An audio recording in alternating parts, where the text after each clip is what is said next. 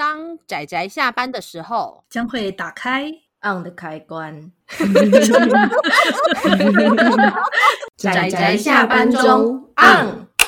各位听友，大家好，欢迎收听仔仔下班中，我是阿直，我是阿甲，我是大酸梅。大家今天看漫画了吗？有，我有看，大概吧。为什么？为什么会有大概吧？这是什么？这叫做这个什么？薛丁格的看漫画这样子吗？我有看，还是没有看？好像有看一下，可是又没有把它看完。哦，大概是这种感觉。哦，好好好，那可以算，可以算，好奇妙。OK，那因为那大概是因为昨天看的吗？是这样子吗？对，很新鲜。好了，不管我们快来推荐今天的漫画。好哦，那我们今天要推荐的这部作品呢，书名叫做《命运轮回》，作者是福地义啊。对，那我们之前有说过嘛，就是因为想说这次的主题是什么？超能力战斗嘛，就某种单一能力或少数能力把运用到极限的智慧战。对，智慧战。那真正最符合对所谓的那个头脑战，然后或者跟单一超能力使用到极限的，就是这部《命运轮回》。你就马上给他这样的评价了吗？不然呢？难道不能吗？哦，对，我好了，我可以，我可以啊，我可以。对啊，因为我觉得《命运轮回》这部作品，它最有趣的地方，并不是在它的设定，或者是它的故事。嗯、应该说，它很王道。它的设定里面，每个人的超能力其实很单纯，没错。但是它的故事剧情，呃，其实你也大概猜得到那个走向。可是它最特别的地方，却是。这个作者他真的很努力的去思考着这个超能力，单一超能力它的运用方式，跟你如何在面对其他超能力者之间的那个呃，算是攻略方式。没错，对，没错，嗯嗯，这点真的就很很棒。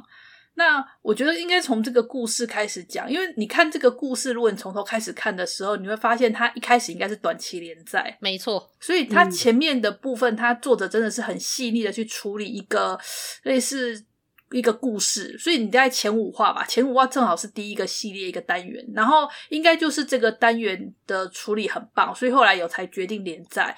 那后来作者他的感觉比较像是，他就是一个事件就一个段落，然后感觉上好像是，但每个大事件都可以随时腰斩的那种感觉。没错，哎、欸，老实说，我觉得这个设计也是一个非常厉害的设计，真的呢。对，就是。就是那种好像他随时假设，如果编辑这边要把它喊卡时，他就可以在这地方断掉。然后如果觉得如果说哎、欸、OK 可以继续连载，他就可以继续 OK 再往下画。所以他的伏笔其实都有埋进去，可是又是随时可以切断的那种做法。啊，我就觉得哎、欸，这作者真的很洗练。然后我说洗练要怎么说，是因为这个作者福地义啊，他之前的一部作品吧，呃，我记得叫《直木的法则》，没错。然后阿直我有去翻过，但是阿直我其实看到。一个段落的时候，我就觉得，嗯，不行，太尴尬了，我有点看不下去。啊，我我懂，因为我今天其实就在偷偷的翻这一部，我也是觉得，嗯，好深色的感觉啊，跟后期的这个比起来，真的是深色太多了，真的，后期的洗练感太强大，后期真的很洗练，这是他第一部长篇连载嘛。光是可以画到直木的法则，这样已经不容易嘞。不是每一个第一次长篇连载的漫画家都可以做到这种地步。没有啊，你看人家那个好下一次的作品的那个就是第一次连载，oh. 那个你你怎么说？哎、欸，你要这样讲的话，钢炼也是第一次长篇连载啊。我说也是啦，对啊，所以不能比啦。我的意思是，可是就是你知道这是男的漫画家，我是说错了什么？哦，你这样不行哦，酸梅，这样不行哦。哦，对不起，对不起，女性崛起有点严重的那 这种状况。好了，对不起，没有，全部全部都是我自己乱讲话，要打就打我。但是我的意思是说，嗯、其实我记得我是在二两周年的特点里面有讲过，我是不会讲《直木的法则》这部作品的。一部分是我觉得它蛮红的，那另外一部分是我觉得。直木的法则仍然是一部真的是深色的少年漫画，虽然它应该可以算是福地义最有名的作品，但是我认为福地义是一个真的很认真在研究超能力少年漫画的一个漫画家。至少目前在我所看过的所有作品当中，他是最认真在这一块上面琢磨的漫画家。然后直到了今天，但很可惜的是，只有直木的法则这部这么深色的作品。得到了比较多台湾人的呃热度吗？应该算热度吧。但是他的其他作品在台湾要么断尾，要么就是几乎没有人知道，太可惜了。对对，说真的，如果不是酸梅推荐我这部《命运轮回》，我真的不会发现这一部。他就冷到这种程度，我连听都没听过。这倒是真的呢，哭啊哭！我在想，有没有可能是直木的法则，它比较早期的关系？哦，就是那个年代，也许台湾代理漫画的方式就是会热血的，就是给他出一出，稍微完整一点。哦，对，可能吸引人家去租啊，然后会带的就是稍微完整一点，最好是一整套嘛，这样大家一起租起来比较多钱嘛。嗯、可是现在的已经时代不一样了。对，嗯、现在是如果不卖的话，就会直接就断尾的这种。对，哪怕只剩最后一集，他还是不出，不出就不出。对，对，不出就是不出，气死我了！真的气死我了。但是我们没有特别针对哪一部作品，我们是针对很多部作品。我是针对全台湾所有的出版社。哦。我跟你说，各位听友，我们一定会在底下附下阿甲的扑浪，请大家哎哎哎，不要不要不要！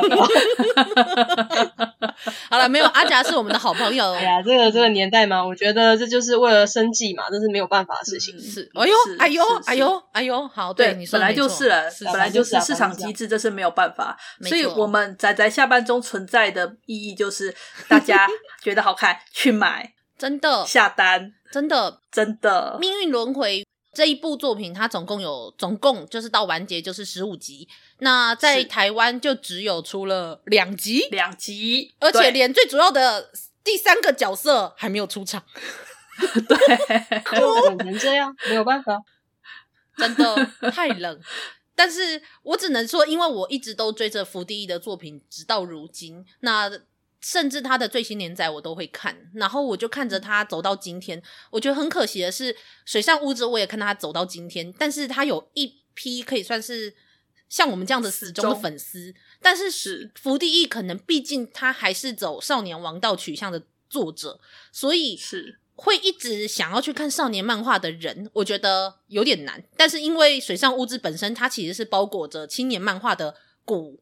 的这样的漫画家，所以很多人长大了还会愿意继续看水上物质，但福地一就不一样。可是真的太可惜了，我认为福地一他仍然是一个把少年漫画画的很不错的一个漫画家，就很可惜。应该说啦，我觉得他现在的超能力处理手法，还有他的分镜处理方式，其实是必须要我们这种漫画龄比较长，或者是本身就是创作者的人才看得出他的优点的一部作品。没错，没错。因为他的分镜，他他那个光是光，我们都还没讲到主角，我们都还没讲到故事跟主角的能力，欸、对，赶快来介绍一下。我们，聊太多了，对对对对对，赶快来回想，因为讲的太高兴了，因为这部真的我真的很喜欢，我们真的很喜欢，所以不小心就聊起来。好，那我阿紫我来简单的快速介绍一下这个故事。我们的主角呢，他的名字呢叫做葛代斋葛代斋下，对，嗯、葛代斋下是个中学生，那他是一个那种。算是边缘人吧，虽然就是那种装作自己一切都不在乎的那种边缘人，但是实际上就是对他自己知道自己是边缘人，可是他表面上就装作自己不在乎。对，but、uh, 这个边缘人呢，这个少年呢，他有一个青梅竹马叫蜜柑，对，狗橘蜜柑，对，就是那蜜柑，名字超念起来超诡异，叫狗橘蜜柑，但是我们就叫他蜜柑。好，这个蜜柑，呃，蜜柑大概在前就是第一部，就是他。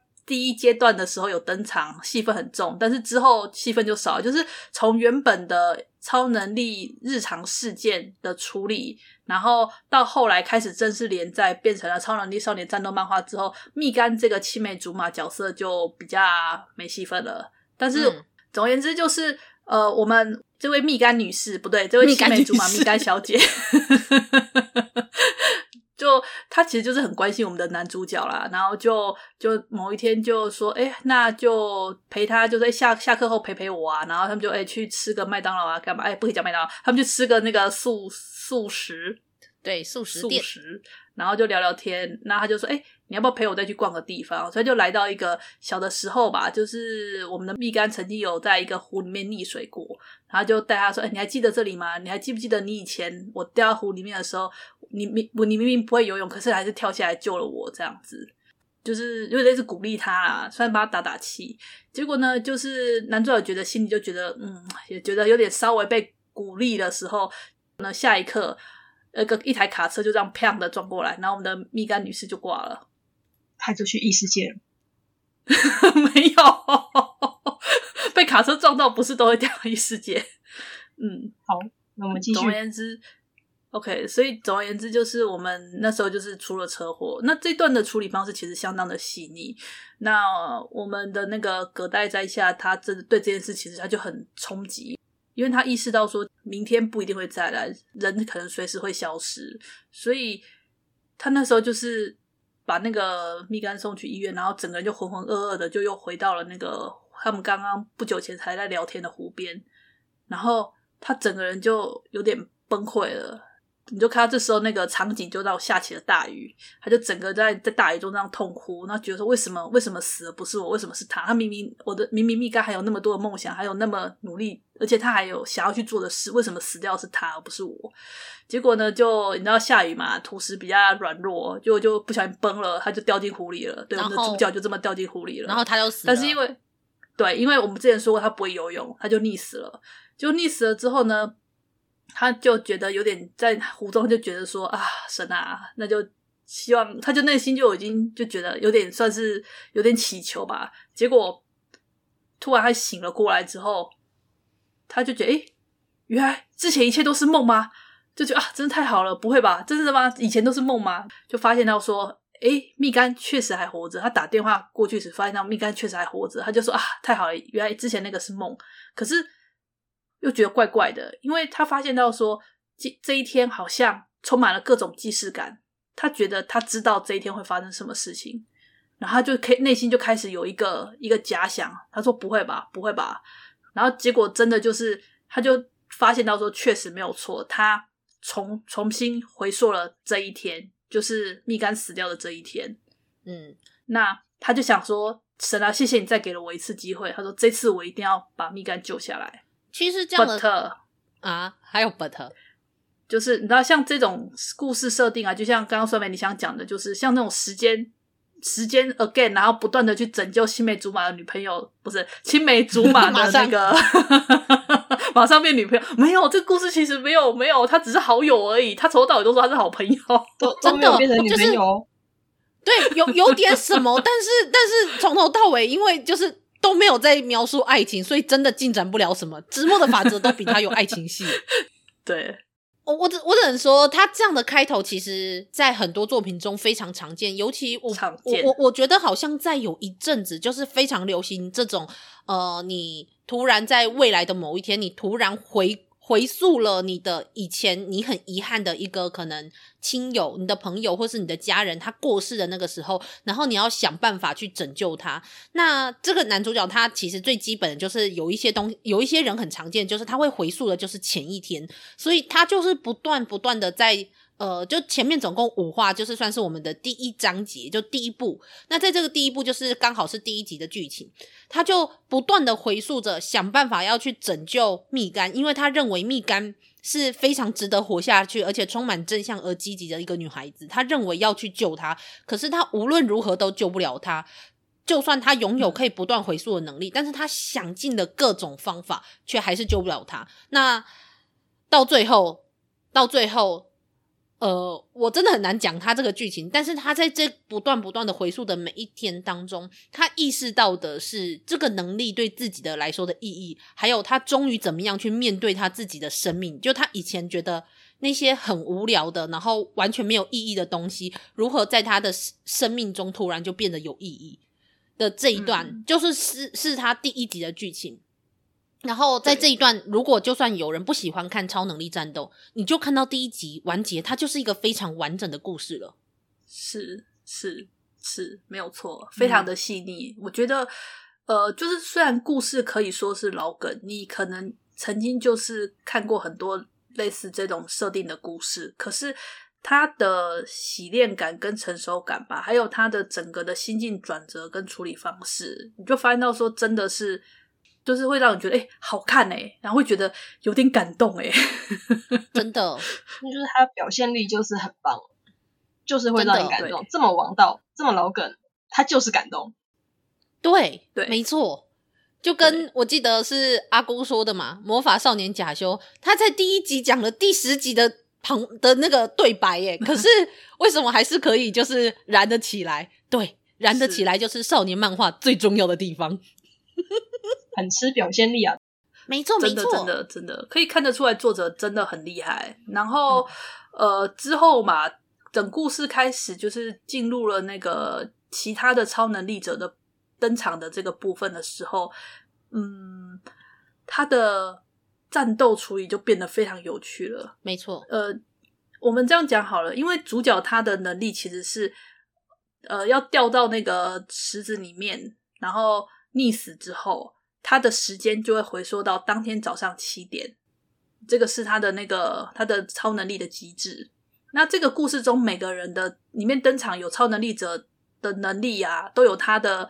弱点或者是跟使用的规则，那我们的主角呢，他就是利用这个不断的回溯今天的这个能力，然后去解析对手他的那个超能力的他的怎么样特质吧。例如说，呃，可能就是。某个对手他可能要使用某种能力时，他的可能一定要固定摆某个姿势，或者是一定要固定固定说出某种话或干嘛，就是类似这样的东西。那他就是事先知道之后，他可能就是可能例如说准备准备个什么东西去引起他的注意啊，或者是事先就是事先到达某个地点，然后在地方先挖陷阱啊干嘛的，就是他会他是利用不断的不断的每一次就是只攻略一点点，每一次都只攻略一点点，然后用这种方式逐步的最后最终把。把那个对手打倒，但我觉得还有一件事情，大家有没有注意到？就是他每一次回溯都必须要千辛万苦的跑去特意溺死。对，没错，痛苦。但他打倒一个超能力者的时候，这之间通常不是死个几次而已哦。是史上十几上百次，甚至死到他自己都没有在计算，所以我觉得这主角其实超病，他就是用尸体来对尸体堆积法，用自己的尸体的做的尸体堆积法，嗯，就是用尸体来换取情报这一点，相当的令人觉得，哇，这人心怎么这么大？而且是溺死、欸，诶溺死是最痛苦的死。法之一、欸，诶对啊，阿全怎么那么了解？哦，我有听说，就是就是，反正看各种怪怪的作品，他总是会提到这一点。嗯，溺死跟自焚都是很痛苦的，没错，这大概就是前第一、二名吧。对。所以你就知道这个主角，我觉得他其实蛮病的。然后里面其实有其他的超能力者也吐槽说：“你这个人其实很病很疯吧？” 对，而且我觉得他这个故事到最后，他竟然还是走向了一个非常正向的王道。他不是单纯的最后就说：“哦，没有，这不是病，不是。”他承认这个是一种病态。可是这种病态在同时，因为呃，摘下这一个人，他经历了很多身边的人。跟他有很多的经历，然后跟他经历了在每一个阶段跟不同的性格跟不同的思维的超能力者对决的时候，理解到了对方的想法的时候，在这之中所有的意见的交流，最后才让这个看起来很病态的东西转向了正向。嗯，我觉得这一点超棒的。他原本只是个病态的正义感而已。对对对对对，后面就变了。他变得更加珍惜自己，珍惜身边所有的人。对，是。我老实说，我觉得这超感动诶，而且的确，甚至你知道，到中间一半的时候，我觉得他甚至有点，我还在想说，诶，伏地义，你要走酸梅味的。进展吗？你知道，就因为他中间还甚至有已经快要变成有点半成人的话题了。例如说，呃，就是他这样子的正义感，到底是不是真的是一个英雄？为了别人自己的存在才有价值的英雄，是不是真正的英雄？还是他只是把自己的存在意义建立在别人需要自己的这个感情上面？然后到了更后面，他甚至还有提到，那如果当一般的人，甚至你身边的人是没有办法接受超能力者的时候，他们甚至对超能力者会充满着呃愤恨和那些负面情感，然后因为充满了恐惧的时候。那这个时候，超能力者是不是会无法承受这种心中的压力，然后反而造成自己的超能力，无论是爆发还怎么样的？这某种程度上，哦天哪，就快要酸梅味的走向了。我就以为，就是、我就以为，哦，福地义，我要对你另另眼相看。结果没有，他还是走在他妥妥的正道上面。但是我还是对他另眼相看了。应该说，他没有去逃避这种很怎么讲很敏感的话题。没错。他没有去逃避这话题，像我之前为什么我觉得直木的法则我看了有点尴尬，就是因为我觉得它里面直木的法则它讲的是关于正义，可是它里面提正义的方式让我觉得太过生冷了，而且太过片面了，太过平板了，对，很很表浅。对，但是他在这一次他讨论英雄的时候，他就很大胆的去踏出那个碰触了很多就是很敏感的话题。对，嗯。他是在这么多敏感的话题里面，仍然选择了正义，而且他是把自己那种偏颇的正义越修越越往好的方向去修正，这是很厉害的一件事情。我觉得他是一个思考上面、想法上面产生了不一样的深度。对对，就除了本身就是从最我们说故事最表浅的那个，算是。呃，题材本身硬体上面的设计就是超能力，它在超能力的设计上面有有着一定程度的伏笔，然后走到了最后，真的那个翻也不算翻转，就是突然提出了某一些伏笔的时候，我真的完全非常的惊艳。但是我觉得，如果当提到了少年王道漫画最容易让人家觉得最表面的那一个所谓的正义这件事情的时候，它也有它不断的就是。看起来每一季每一季故事都好像是一个，你知道，就是一个可以快速完结的部分，然后就是可以快速在这一集完结，或者在这一话完结的每一个桥段。但是他真的都会碰上不同的人，最后这一些不同的人跟他身边的人，让这一些价值观的这些走向，让主角去选择了少年王道的正义。哦，天哪，我我非常非常的开心。这就是我要看的少年漫画，嗯、真的。我在想有没有可能是因为他的思想里面就是从少年往上跳了一阶是青年，但是他又返璞归真，他还是少年的本质，他还是有着这样子的愿望，所以他就是呈现出了现在这个样貌。是啊，作作者本身他成长了啦，作者本身的年纪也随着他连载的时间已经变成了一个成熟的大人了，真的。你你看浦泽直树虽然画青年漫画，但我觉得他的漫画某种程度上是很中年人的热血，那个热血其实不输少年漫画的那一种少年王道的热血，只是他把它弄成青年的皮。我自己这么讲，我自己在吐槽他。但是我觉得很多少年漫画，你真的走走到最后，你仍然可以是少年漫画，可是你仍然是可以描绘出青年漫画还有成熟的味道。所以像乌兹就是一个代表。那我觉得福第一也是另外一个，那就、嗯、当然就更不用说，我真的觉得他的超能力的设计超棒。例如说安娜的胶带这件事情，对我们我们没有讲，就是后来会出现两个主角方的伙伴，一个是冰头，一个青年吧，叫冰头的青年，然后另外一个叫做安娜的少女，这两个算是我们之后会一直跟着主角最久的伙伴。两个，然后就像刚刚讲的，呃，我可以直接讲他们超能力吗？呃，冰头冰头超能力，我我介绍一下，他的超能力叫做保利融化，是，超好笑，保利融化什么东西啦？你名字讲出来好好笑，哎、欸，可是我觉得这能力超泛用的，哎，对，哎、欸。超好用啊，没错，对啊，超泛用啊，我承认，我承认哦，我承认。但是就是保利融化什么东西，然后你知道，当他例如说踏着地板，然后或是打碎东西，然后那个保利融化喷出来的时候，然后我就啊，这真的是保利融。我觉得稍微介绍一下，就是它最简单的使用方式，就是它它把那个电线杆。折断，他把它就是他把它折断的瞬间，他把它保利融化，所以他可以轻松的把电线杆折断，然然后呢，把保利融化扛在肩上，他就可以带着电线杆到处走。然后当他用电线杆呢砸人的时候，在砸到别人的瞬间，然后把能力解除，然后电线杆就会变回原本电线杆，然后砸到对方头上。对，超泛用的有没有？真的。还有就是他想要他想要逃走的时候，他就是可以把墙直接保利融化，就直接轻松的就破墙而入。不管是世界上任何物质，只要是。非生物以外的液体以外的，只要是固体的物质，它全部可以把保利融化。对，而且我觉得他这个能力，这种表现方式非常的厉害，就是他在画面上或是在你的视觉上，一开始你一定会以为说他就是一个力大无穷的角色。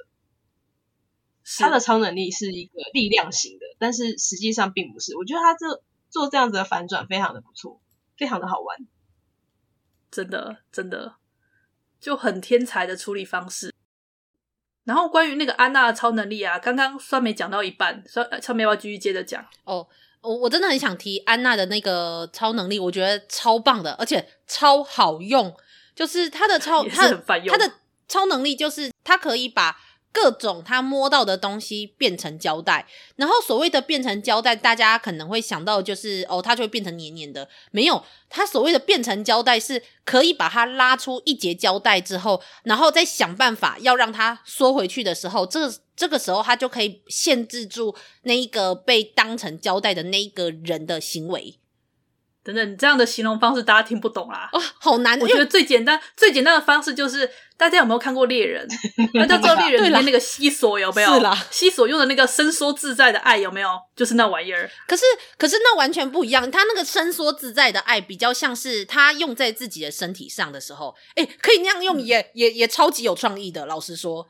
就是把自己的手合在一起之后打开，嗯、然后在他的双手之间就会成就会拉出好几条胶带，然后就可以挡住对方丢过来的石头或是各种东西，然后把它弹回去。这是一个、这个、超好用，就是对。然后安娜的胶带有个特点，它就是一旦被它粘上胶带的东西。就是那个胶带，它就是像它可以拉长，就是从身体或者它摸到任何东西上面，然后拉拉出像胶带一样的一个长条状的东西。然后那个胶带可以拉很多条，而且呢，这个胶带呢，它具有粘性，以及就是它可以用回来的收回。就是你们有没有看过那个卷尺？有没有那个我们测量那个木工木工尺？有没有？我们拉长长之后啊，然后放开就刷会收回去嘛，就是那种那种感觉。嗯，就是粘性跟弹性都有。对对对，粘粘性、弹性兼具的东西是，然后泛用性超高。对，所以虽然乍看力量性是冰头，但是其实真正的就是真正最高的弹性跟机动性，我觉得是安娜。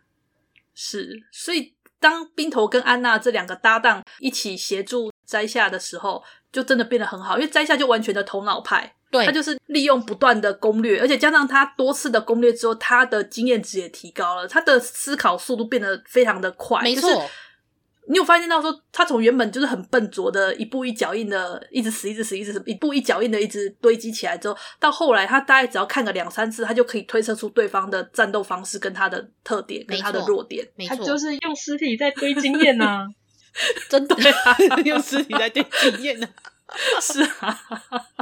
不过想想，这也就是其他人的其他人的进化，或者是其他人的变强，的确就是物质上的变强。但是他没有办法物质上变强，而且他就算今天不断的锻炼自己的身体，他回到前一天还是前一天的身体。是他只能每天不断的锻炼身体，只好期待未来某一天。对，他顶多就是只有呃疲劳可能消失了，回到原来就是前一天身体的那个状态。那今天的那个疲劳就哎没有了。但顶多就这样，他无论再怎么样，在同一天里面锻炼自己的身体，去跑步啊，或是做一些什么运动啊，强身健体、增肌啊什么的，从来就没有了。对，从来就没了。这样，但但是我我我可以讲一段很好笑吧，就是那那个一个日常事件的时候，啊那个、他为了为了阻止蜜柑的眼泪，就是不要让蜜柑哭泣，哦那个、然后他不断的重复。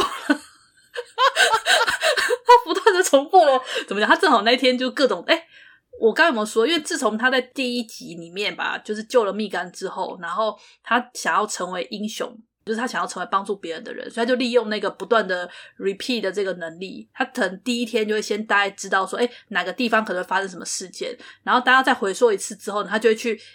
在事先去处理这件事，例如说可能有小孩要过马路会被车撞到，就提前到那个地方把小孩子挡下来，或者说这个地方可能会有那个会有人打破这个玻璃，他可能提前就先过去，可能例如说把窗户打开，或者先去把球接掉，反正就是他会事先做这种动作，然后他就用这种方式默默的成为那种怎么讲社区的英雄的那种感觉，就低调的帮大家处理很多很多事情。可是我觉得他就是摘下他在做这一段的时候，我觉得非常。符合就是他故事的前期后期的心境转变是有不一样的。对，他在前期的时候，他是一种病态的在追求一个呃完美主义存在的意义。对，他是想要成为一个完美的英雄，想要拯救全部的东西，包含一些对乐色事。对对，例如说，像有人不小心打破花瓶，他可以为了这件事情去去死一次，然后去把去让人家不要打破花瓶，啊、就是一个乐色事啊，就是一个打破就打破啊，怎么了吗？对，对，他就觉得不行，我要死掉，来拯救这个花瓶。对，他早期真的很病，真的太病了。但是，但但是也没有错，因为他刚开始就是觉得把这些东西做到完美才是他存在的价值啊。嗯，的确是，就是他当时还是存在的这个，就是认为只有用这种方式才能够证明自己的价值的感觉。没错。而且我觉得那个时候可能一般只是跟着看的读者不会发现他这件事情其实蛮病态的，可能就是你要怎么讲，或许也有人看到就直接吐槽啊，就是你怎么为了这种事情就去去回溯？但是那是因为我们我们已经看很多，就一看就觉得你这样不行哦，少年，你这样不行哦。哦，没有没有，我觉得那是我们太过认真。但因为他的这种画法，他、哦、的表现方式其实跟搞笑漫画的感觉又更加接近，所以真的，一般的读者可能在看的时候会觉得啊，好好笑。就这样子而已。对对，这也是我觉得福地一厉害的地方，就是他乍看是用那种很搞笑，然后很诙谐的方式说：“啊，怎么连这种东西你都要去回溯？”但是到最后，其实冰头在前面他就有说，他有意识到，其实在下的这一个正义感其实是不对劲的，是有问题的。对，是，对。然后，但是。冰头就是个完全的摘下乐福的状态，对，他就是个完全那个摘下全肯定的那种状态，没错，你知道吗？你到底发生了什么事？你你，可是我觉得也是因为冰头被这样子病态的摘下所所拯救，拯救了，然后安娜也是，是然后也到最后他们两个反过来拯救了这样子的摘下，是，真的是把他拉回来的。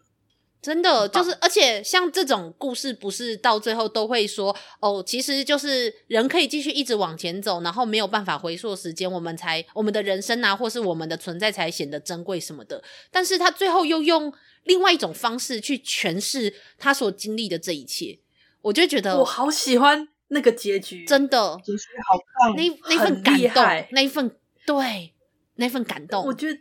我觉得那个那个释怀感真的处理的很棒，对，就是我们好像在少年漫画里面，或者会看到一些那种很常见的台词，那种你知道，就是会在最后一堆放出来那种台词。可是他在这个地方，他把它又稍稍的颠覆掉了。对，他告诉你一个，其实你可以不用那么僵硬的，你可以更妥协的，你可以更柔软的去对待这个世界，对待你的人生，对待大家。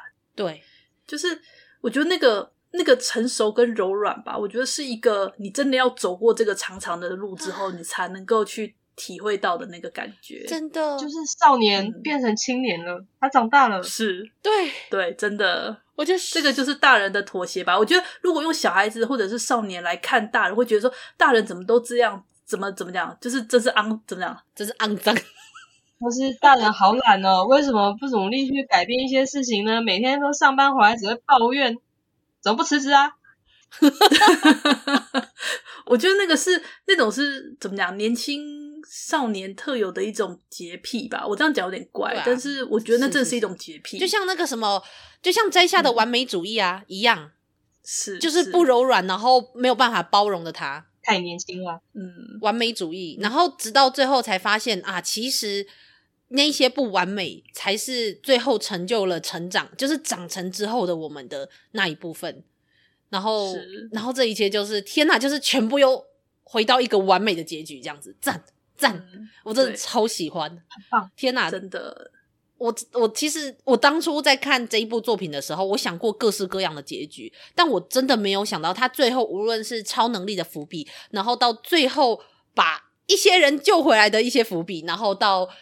到最后，这个情感上还有这个精神意义上的伏笔，全部这样拉回来的时候，perfect，完美，真的收的很漂亮。而且我有一个非常非常想讲的段落，就是呃，因为我们刚刚不是说嘛，这部作者福地他真的非常的去钻研超能力的运用跟超能力的使用手法。然后就是后来有发生一个事件，就是你就翻到说，大家就是陷入一种。超能力已经无法解决那种山穷水尽的状态的情况之下，结果他却用了超能力以外的一个很普通，照理说应该每个人都会想得到的方式，然后把事情解决掉了。没错，我就觉得赞什么赞？当大家的视野都被拘泥在那个超能力，大家觉得还有什么更有趣的超能力的运用方式呢？的时候，跟你说哦，没有啊，用这种方式就解决了，耶、yeah。对，就是 一般少年漫画可能是合体，我们两个能力加起来一起用，但没有。对对对，特南克斯合体，对，没有，不是这个，这个其实是你我都办得到的事情，没错，你我都办得到的事情哦，大家都知道的事情哦。然后就把它做到了。除此之外，最有趣的是，他最后告诉大家说，为什么会有超能力这件事情，而且为什么会有超能力这件事情，你才发现什么超能力竟然是的存在吗？那个阿紫没有帮我消音，是我自己消音的。就是 超能力竟然是的存在吗？好哦，好了，我觉得这一段大家可以自己去看啦。反正我们真的真的，我们觉得比较特殊的地方，我们都有跟大家聊了啦。然后还有一些我们比较喜欢的地方，也跟大家分享哦。其实我们是很希望能够多讲讲，但是因为你知道，剪片的是阿紫我，阿紫我很累，所以我要控制时间。对，而且 这是大人的理由，真的。但是但是让我最后。那我到最后来称赞一下福地义，我从看他的直木的法则，然后到后来的桌球告白，然后再到他的探地潜龙，然后再到现在的这部命运轮回，对，然后但是他的日文名字是另外一个名字，其实就叫做类似所谓的幻觉再一次。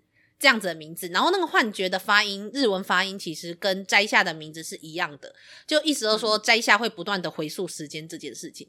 那么在这，就是我看着福地一走到今天，其实他对于超能力的使用，然后他还有他怎么样去诠释超能力的使用这件事情，其实在他的前一部作品叫做《探地潜龙》，日本只有五本，台湾只有两集。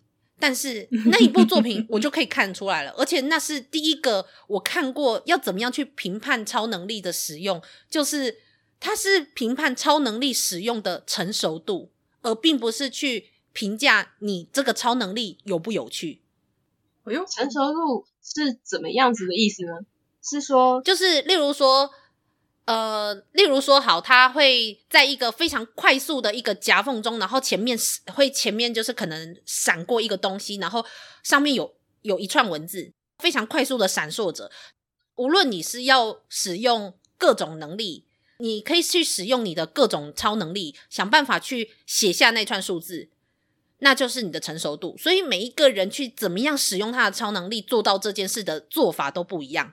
在里面的超能力的一个评判标准，就是他会看你怎么样使用你的超能力，去对你做评分，而并非是哦，你拥有力量性，所以你的力量性很强，你有十分的超能力，是完全不一样的概念。你怎么样使用你的技巧，才是他评分的重点。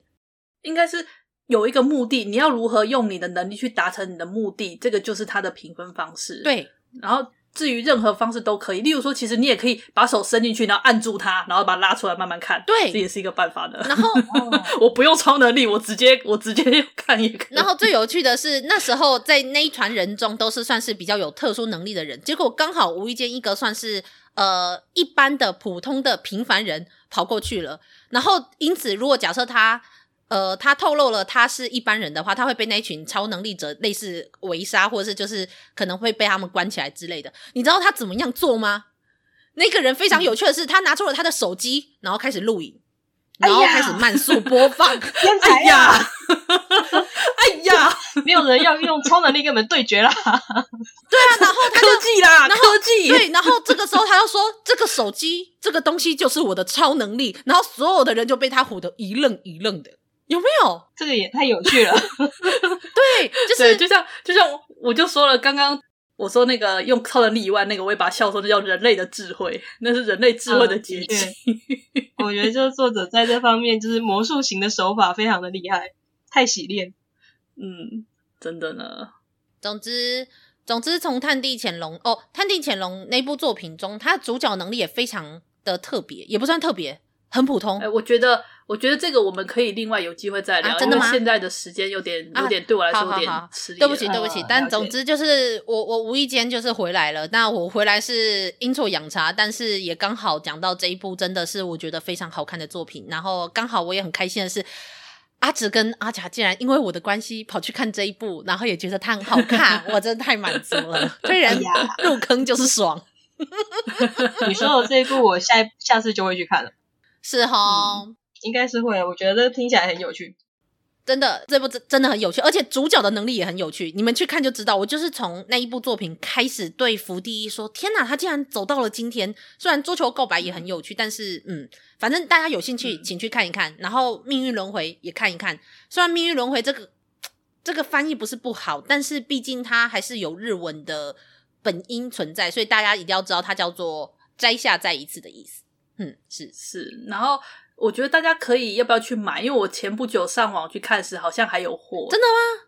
还有啊！我觉得大家可以去买，反正才两集嘛，不然大家只买第一集也可以，对不对？第一集断尾也 OK 啊。真的，大家先去买，然后让出版社知道有人在注意这一部。反正故事很完整嘛。对啊，对，对你看第一集，也就是一个故事的完整，而且它它完全就任何人都不提，它里面主角就两个，一个就是摘下，一个就是蜜柑，就这样，然后就讲完一个故事，然后那份情感之丰沛，然后那个集中 赞。对，所以我觉得大家可以先去买第一集买下来，嗯，然后再决定要不要要不要买第二集，然后之后再去催出版社把后面出出来。真的，真的，真的，这是个方法。是的，对。然后我觉得另外一个第一集是，我也很喜欢它封面的分镜，那个从水上掉下来，然后从底下往上那个分镜，我也很喜欢。嗯嗯嗯嗯，这样子。好，OK，那。我觉得真的时间差不多了，再这样下去，阿紫我会疯掉。那对不起，OK，那我们今天对这个福地的命运轮回的推荐就到差不多到这里。那希望大家真的要去看这一部，真的非常好看。真的，看在阿紫大家会剪到爆肝的份上，请大家记得要去看。真的，再来就是下一集就是很有名，我觉得下一集很有名，但是我也很想讲，那就请大家期待啦。嗯，那就今天的推荐就到这里啦，谢谢大家的收听，我们就下次再见，拜拜，拜拜，大家拜拜。啊，上班，上班，我不要工作，下班了，回去回去工作喽。